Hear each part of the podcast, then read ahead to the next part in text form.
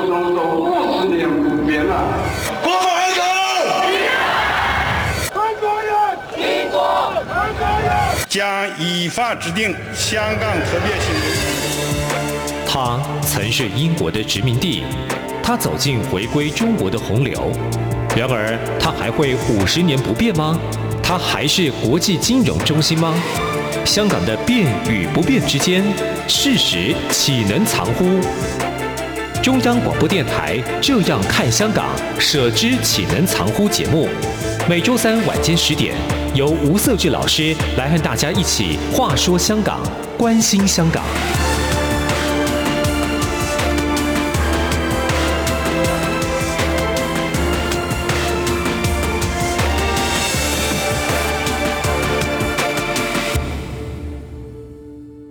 各位听众，大家好，这里是中央广播电台台湾之音。你所收听的节目是“舍之岂能藏乎”，我们来关注香港的发展。我是节目主持人吴社智，欢迎你的收听。前一段时间谈论到澳门的问题，那同时也讨论到香港的一个情势哈。那香港跟澳门的一一国两制更早期一点哈，其实是大陆对于台湾的一个制度上的安排，在追求所谓的国家统一啊，或者是呃两岸政治上的一个情势上比较特殊性制度上的安排。这个一国两制在台湾整体的一个发展趋势之下，澳门跟香港回归之后哈，首先使用在香港跟澳门。在近期来讲，很多人在批评中国在香港所实施的一国两制，从两制慢慢偏向到一国嘛，概念就是说，香港回归的时候，当时所谓的港人自治或者是高度自治这样的一个前提之下，北京慢慢的试图的想要再抓紧对香港的控制。前段时间，当然我们看到的港版国安法、选举改制等等这些安排，其实慢慢的让外界会认为说，香港在这个政治制度上，或者是在自由的一个社会状态出现很大的改变。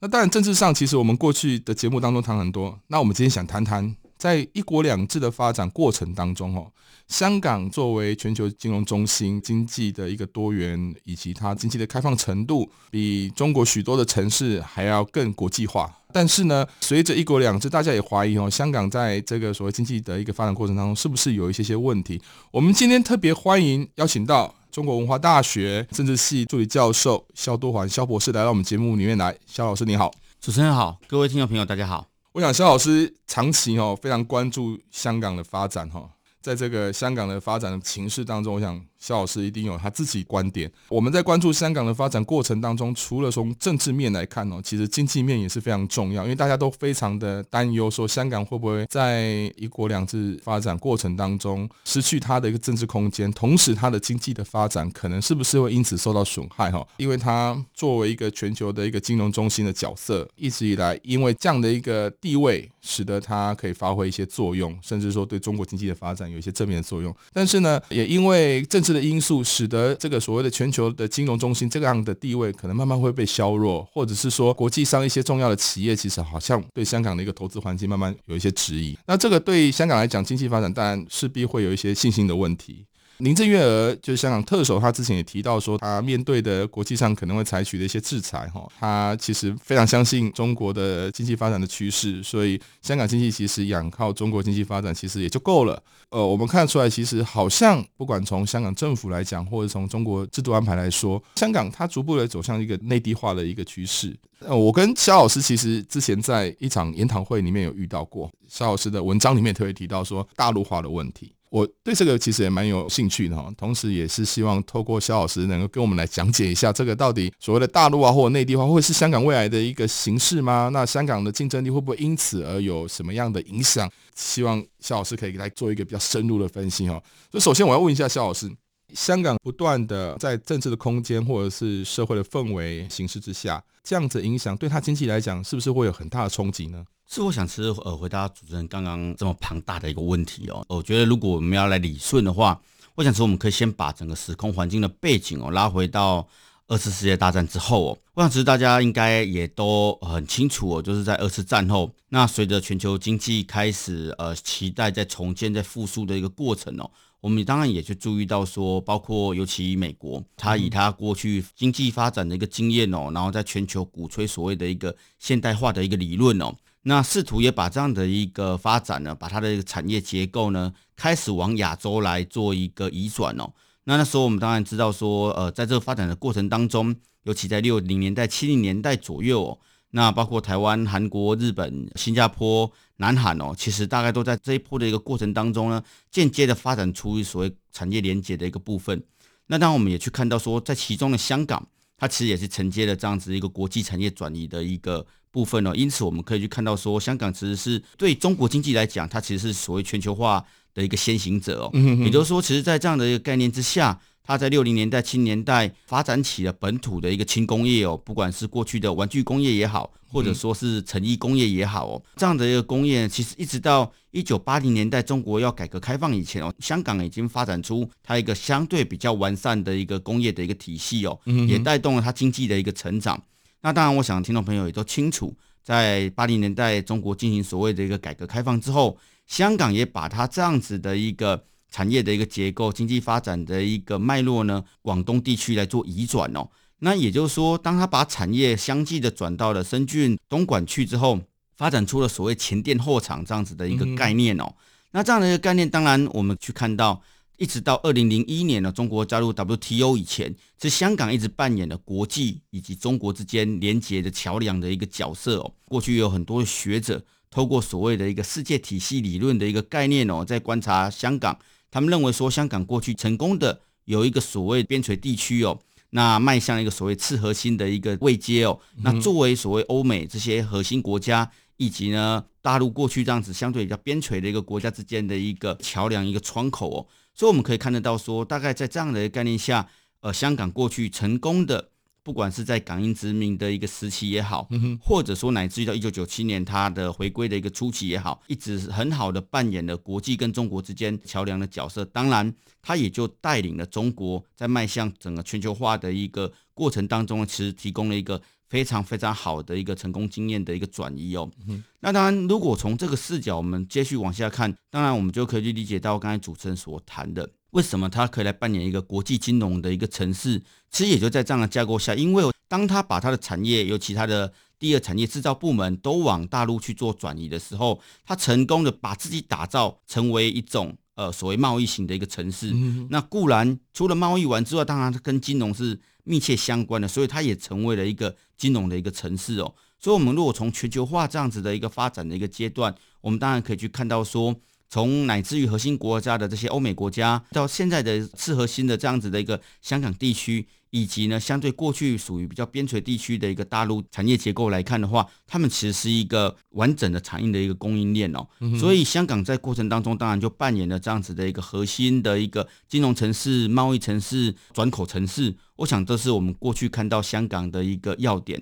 那当然也在这样的一个状况下，一直到二零零一年，我们刚才提到了，当中国逐步加入到 WTO 之后，其实它这样的角色就慢慢开始产生转变了。我们可以看得到说，其实，在二零零一年之后，香港当时候的第一任特首董建华，他们其实就开始陆续提出，认为说香港必须去发展出一些不一样的产业结构形态，慢慢的希望能够有产业更加的多元化，而不仅仅只是依赖于金融，不仅仅只是依赖于贸易哦。那他们也预见到。随着中国经济不断的一个持续成长哦，香港本身的一个角色势必会下滑。我想是从一个数据，我们可以很清楚的来看到，也就是说，在九七年刚回归的时候。香港它所扮演的一个经济角色，或从香港对中国所创造这样经济利收哦，是大概占中国整体 GDP 左右，将近快三成哦。但是二零二零年去年的时候，它大概只剩下二点八个 percent 左右。也就是说，在回归这么多年来，其实我们可以去注意到，香港对于它整体的一个经济规模，在整个中国大陆经济的一个总量上来讲，它。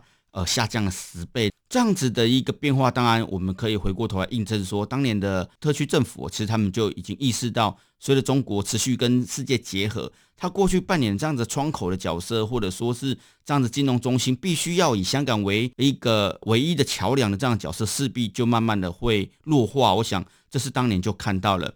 那所以在这样的一个发展的一个结构下，一直到二零零八年之后，嗯、我想其实大家都很清楚，二零零八年北京办了奥运，嗯、那那时候中国的自信心也不断的向上提升，当然它的经济的总量也不断的向上在突破，尤其在当年美国的对华政策在奥巴马执政下，采取了对中国相对更为呃友善的一种模式哦。我想其实主持人跟听众朋友也都知道。过去美国对华政策里面一直期待透过这种所谓的交往的策略，希望能够去影响大陆。那当然也提到我们刚才所谈的现代化理论，总认为说，当中国的经济成长完之后，它的社会教育普遍提升，那中国必然会走向一个民主的社会。所以，其实也在那样子的一个环境之下，大陆开始对于香港所扮演的这样的金融角色或者贸易的角色，其实开始提出了不一样思维的逻辑哦，也就出现了所谓二零零八年哦珠三角规划的一个纲要，它的计划是从二零零八年到二零二零年，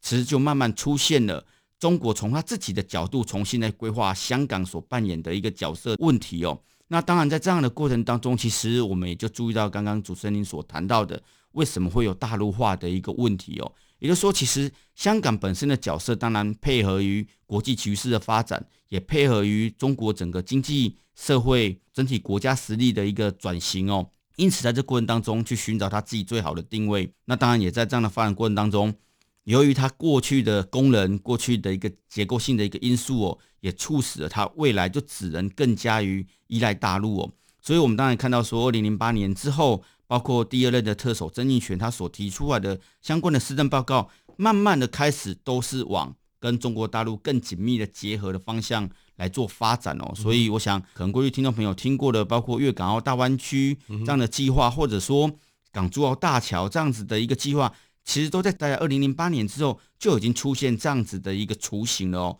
所以也就是说，其实，在那一段时间点，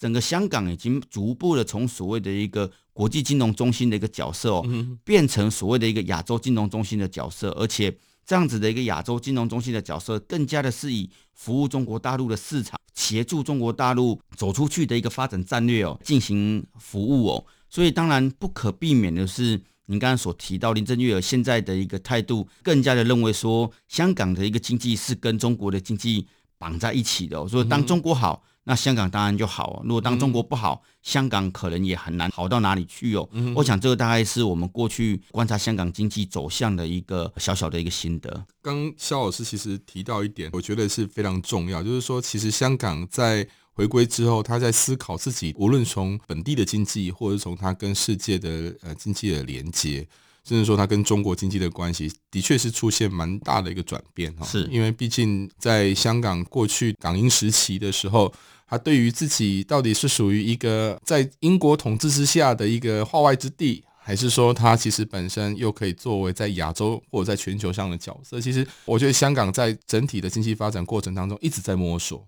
也就是说，虽然它拥有了一个跟全球链接的这个机会，或者说金融中心这样的一个机会，可实际上香港到底自己的经济的定位是什么？在回归之后，我们会看到说，当然从政治上会有一些冲突，在社会上会有一些矛盾，但经济上它也呈现了一个啊，到底是要往一个。呃，我们说，如果说往全球的迈进是一个往右转的话，那到底左转的跟中国之间的连接，到底会有什么样的改变，或者是对香港来讲有什么样的意义？我一直以来其实也非常困惑，因为在香港的一个经济的发展过程当中，中国某个程度上也是需要香港的，是，但实际上香港某个程度上它仰赖着中国经济发展。那到底这个所谓的中国需要香港的角色，当然无非是因为它跟全球链接的能力，是，或者是说它。作为全球金融中心，在人民币要走向国际化的过程当中，香港当然是可以扮演一个推波助澜的角色。但是呢，呃，香港自己本身也有港币，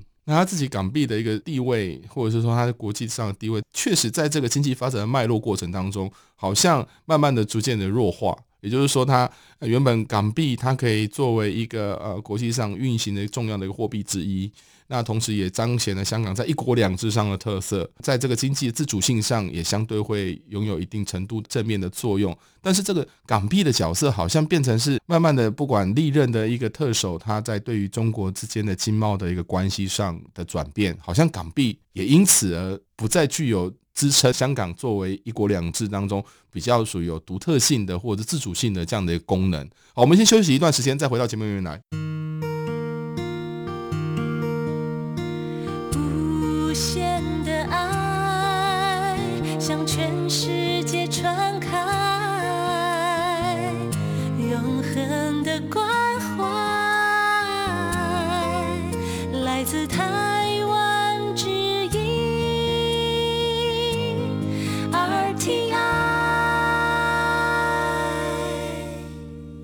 好，我们再回到节目里面来，这里是中央广播电台台湾之音，您所收听的节目是舍之前常务的节目，我是节目主持人吴社志。今天也欢迎中国文化大学政治系助理教授萧杜环萧老师来我们的节目里面来谈这个香港的一个经济发展哦。刚才萧老师其实非常完整的跟各位听众呢介绍香港在回归之后它的整体上的经济发展的脉络。他自己本身的一个全球金融的一个角色，那进入到亚洲金融中心这样的一个角色，那再来是跟中国之间的一个经济关系建构，甚至是说慢慢走向了一个仰赖的中国经济发展这样的一个脉络哈。我们刚才其实也谈到说，香港一直以来在经济上作为一国两制样板也好，或者是这样价值的也好哈，经济上确实它本身在全球化的能力是有支撑它，但是慢慢的在近几年我们看到它的一个竞争力，或者是它这样的一个角色慢慢在弱化。去过香港都很清楚哈，港币也是一个非常重要通行的货币之一。港币的价值对香港来讲，当然它也彰显了一国两制的一个特色哈。我们看到这样的一个经济慢慢逐渐靠拢中国，或者是说内地化或大陆化这样的一个趋势哈。那这样子港币的角色会不会慢慢出现有什么样的变化？是我想，其实呃，在过去哦，大家认为港币之所以相对来讲是比较具有优势跟竞争力的哦，嗯、哼哼无非是因为它跟美金来做一个呃挂钩哦。是，所以在这样的一个情境之下，在长期以来，过去大家对于人民币的一个币值哦，相对都不是那么的一个放心哦。因为我想，其实人民币，如果听众朋友对于外汇大概有一点认识的话，你大概就可以理解到，多数来投资这些外汇，不管是就厂商也好。或者就投资者也好，无非都希望这样子的一个货币哦，相对的稳定性哦，那要能够有一定的一个支撑力哦。当然最好它的一个稳定性波段变化的幅度不要太大哦，因为这样不管是对投资者来讲，对厂商来讲，其实都是一个相对比较好用的货币哦。嗯、那也因此在这样的状况下，我们刚刚也提到，不管是在回归之前或者在回归之后哦，嗯、哼其实港币之所以能够作为一个非常稳定的一个货币，具有它的一个吸引人的投资价值，也在于说，不管今天外部外国的资金要进入到中国去，透过了香港转换成为港币来进多元的投资哦。或者乃至于后来中国大陆厂商希望透过香港来走向全世界哦，透过港币这样的一个交易，或者在香港进行这些金融的一个多元投资的时候，大家都相对比较放心，因为它的一个币值变化幅度，因为跟美金来做同等值挂钩的时候，大家要相信它的稳定性是比较高的，相较于人民币。好，所以在这样的一个状况之下，尤其是在一九九七年，不管是亚洲的一个金融风暴。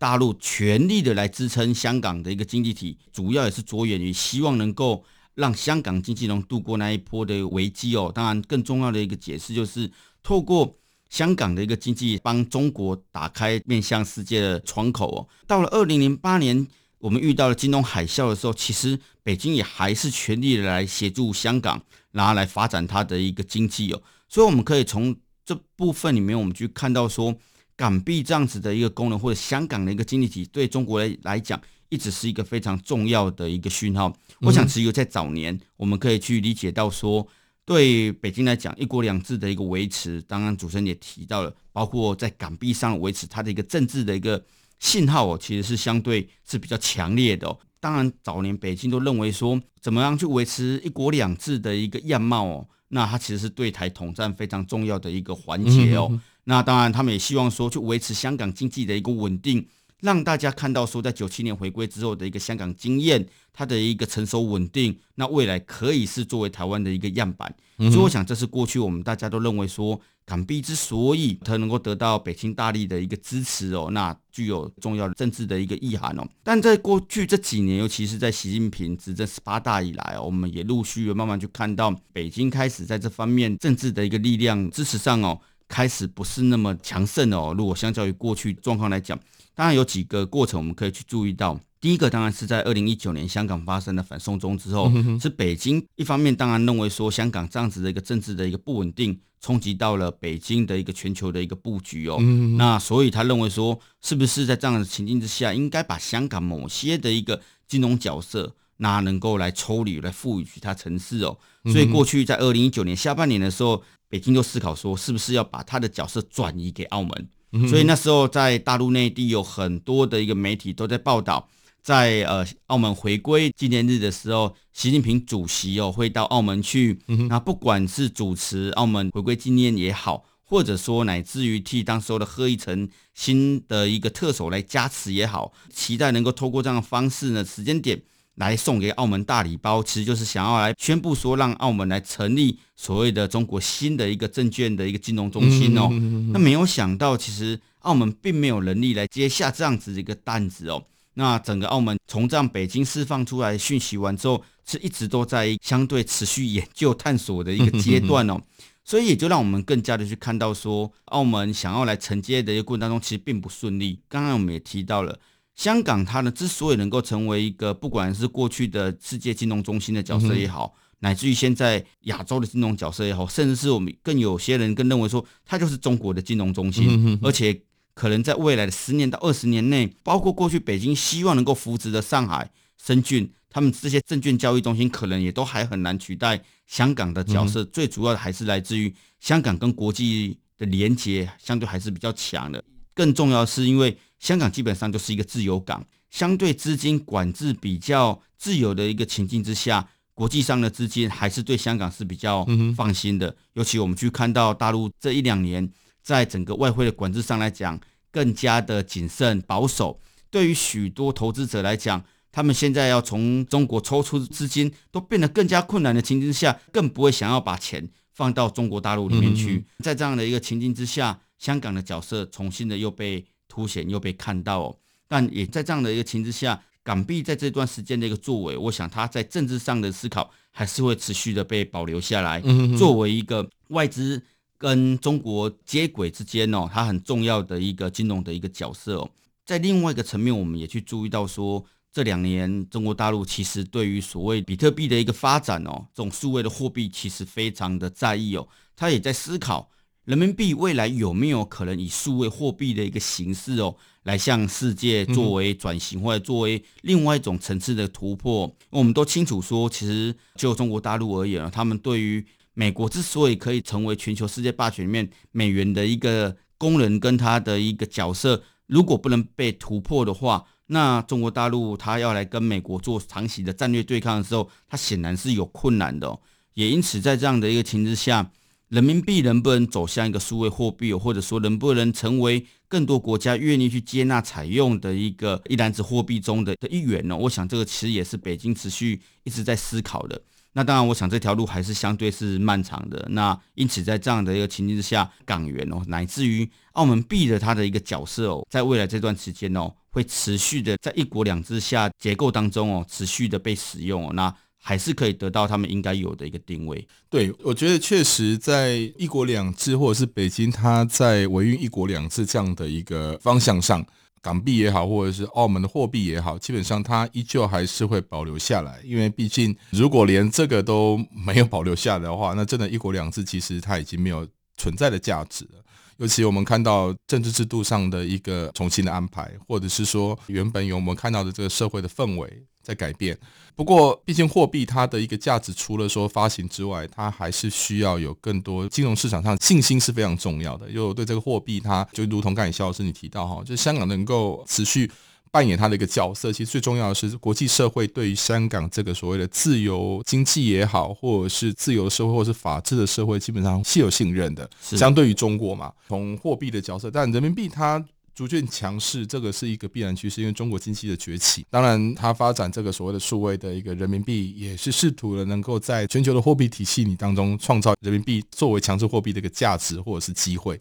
但是港币它过去当中可以作为跟美元挂钩的一个国际上可以流通的货币之一，但是呢，随着人民币它的一个铺陈，港币的一个价值会不会因此而？但不是说它从此没有流通的价值，它毕竟还是一个货币，它还是可以流通。但是呢，在这个人民币慢慢的提升它自己在这国际上的影响力，可是港币它会不会变成是一个只是一个地区性的货币的交换的一个方式之一？也就是说，当我们到香港的时候使用港币，也许是一个民间或者是一个民生生活当中的一个使用货币，但实际上放在。国际的一个金融的一个兑换，可以流通的一个重要的货币，它可能慢慢这样的一个地位慢慢视为。我会从这个角度来看的时候，原因是在于说，因为毕竟货币的一个使用，尤其在国际上、国际金融上，货币要去使用它，其实最重要的原因是因为我对于这个货币在使用的时候，在计价上可以方便我更加便捷化。那另外的货币的一个兑换上，它可以让投资者或者是说愿意去使用这个货币的人，他知道这个货币的基本上是稳定的。可是呢，港币它慢慢的呃，在这样的一个经贸、经济或者是金融的环境改变之后，会不会因为这样子而使得大家都不愿意去使用港币？港币慢慢弱化变成是一个只是一个地区性的一个货币呢？这个部分我觉得是未来当中可以持续观察的。不过我还是有一个问题想要问肖老师，就是说，刚刚你提到澳门，那澳门当然我们一直都很清楚，澳门是北京在一国两制运作当中一个乖乖牌的角色。呃，某个程度上，香港跟澳门虽然是都是一国两制哦，但确实所呈现出来是两个不同的一个发展的一个形态。那北京对于香港跟澳门在实行一国两制，也有采取不同的一个态度方式。您刚才也提到习近平在澳门回归纪念四十周年嘛，他的一个态度上感觉好像给澳门更多的一个好处或者是优惠的对待。对香港来讲，近期的因素使得北京开始对于香港。紧缩哈，会不会说我们讲说这个一国两制，其实慢慢的对台湾来讲，澳门跟香港它所呈现哪一个才是是北京希望展现给台湾看？刚才您的说法好像是香港原本早期是希望透过这样的香港的一国两制给台湾做一个示范效果，可是现在看起来好像北京它对于澳门的一国两制是肯定的。就您的观察，香港跟澳门哪一个一国两制是对台湾来讲是北京希望展现给台湾看的呢？我想就回答呃刚才主持人所提到的两个问题哦。第一个，我们当然还是回到刚才您刚才提到港币的一个角色的部分哦。所以我想，其实当然简单来讲，就是如果要看港币到底它还受不受到支持，我觉得当然可以从两个层面。第一个是北京怎么看？我想是就现在北京而言，他还是认为支持一国两制，乃至于支持香港经济对他来讲是长期有帮助的哦。所以在这样状况下得到了北京的一个支持，所以因此。我想，其实港币的功能它不会因为这样而消失哦。那第二个，我们就看到美国的态度哦。我想，在前一段时间，不管是在中美相互以所谓的法律互相来做干涉的时候，我们还是都注意到说，美国它并没有去取消它跟港币来做一个对接这样子的一个部分哦。那当然更看到更多的美商，其实在虽然发布了很多次的报告，认为香港的经商环境改变了，但你还是可以看到。多数的美商还是留在了香港哦，那甚至是欧盟的商会，它其实也是留在那边哦。所以我想，其实这个部分是我们看到港币不会被取消，或者说它依然强势的一个很重要的一个基础。第二个问题，我想，其实，在澳门一国两制的实践上，我想它跟香港有不一样。但我现在认为，北京已经无异于哦，用所谓的一国两制澳门经验或者一国两制香港经验来统战台湾哦。那当我想，主持人也很清楚。从一九年，习近平提出了一国两制台湾方案完之后，怎么样来探索台湾方案？它其实目前来讲，已经跟香港经验或者跟澳门经验基本上是无关的哦。所以你也看得到，前一段时间北京陆续提出所谓的横琴的计划，提出了前海的发展计划，其迟多要用个别不同的方式来进一步吸纳香港跟吸纳澳门，也希望透过这样子跟内地整合的一个模式哦，重新去打造新的香港跟打造新的澳门哦。因此，所以我说，我想是从这样的一个概念回答主持人您刚刚的一个问题。嗯嗯，对，我觉得其实肖老师也点出了一个我们对于一国两制的一个想象哈，因为毕竟台湾许多的民众在看待一国两制的时候，会认为说，哎，香港一国两制就是讲这样子，所以呢，我们对一国两制基本上是非常的反弹，因为这个实际的运作看在眼前。但是北京的考量可能是希望一国两制都能克制化，比如说香港有香港一国两制。澳门有澳门一国两制，那未来投射在台湾的一国两制，跟这两个，他希望建构一个新的一国两制的概念，适用在台湾。Feel 出感动，让爱飞翔，带您认识台湾文化之美。RTI。好，我们今天时间非常有限哦，也非常感谢肖老师来我们的节目里面。谢谢主持人，谢谢各位听众朋友。如果你有任何问题的话，欢迎你写信到中广播电台，这地址是北安的五十五号，我的 email 是 scwu 一九八零 gmail.com，我是吴设志，我们下周三同一个时间空中再相见，谢谢。